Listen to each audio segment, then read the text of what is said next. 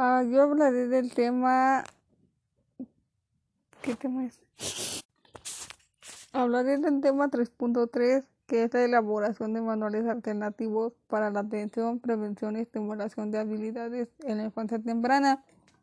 Aquí la educación inicial es un hecho social que busca proveer al ser humano de los medios necesarios para que pueda enfrentarse con éxito en la vida.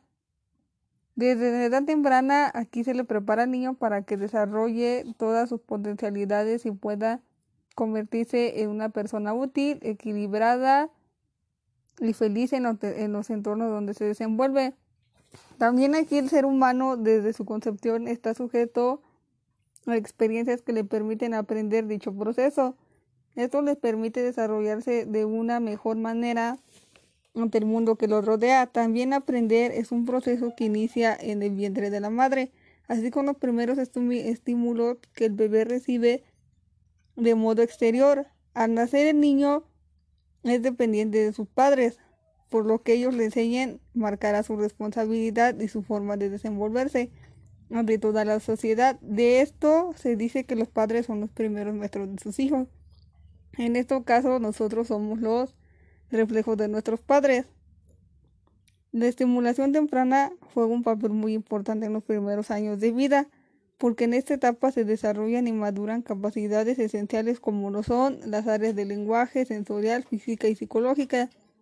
Este proceso puede iniciarse desde los 45 días de nacimiento con un programa adecuado de estimulación. Las actividades que entran aquí se desarrollan con los niños, inician con una serie de juegos y ejercicios que se desarrollarán en un ambiente adecuado y preciso a su edad. Nuestro país también cuenta con un poco personal capacitado en esta área, pues no se ha dado la importancia que tiene a nivel inicial de alto grado. La falta de estimulación temprana provocará que los niños no desarrollen las habilidades y destrezas imprescindibles de esta primera etapa de su desarrollo, por su parte, al trabajar una inadecuada estimulación forza a los niños y violenta sus capacidades de acuerdo a su edad. Y esto provocará que el niño comience a manifestar problemas de aprendizaje, ya que su cerebro aún no ha alcanzado la maduración necesaria para dicho proceso.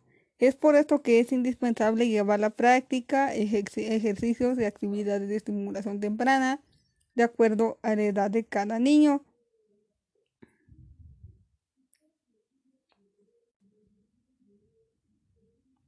Y pues por conclusión, eh, aquí sería que, que pues como lo decía, desde la edad temprana es preciso que pues los padres eh, empiecen a, a, estar con sus hijos, a enseñar las actividades de acuerdo a su edad, si tienen entre 6 o 7 años, poner los juegos, loterías para colorear y de ahí a conforme van creciendo hasta su infancia seguir igual apoyándolos para que de ahí pues los niños no tengan problemas después a determinada edad.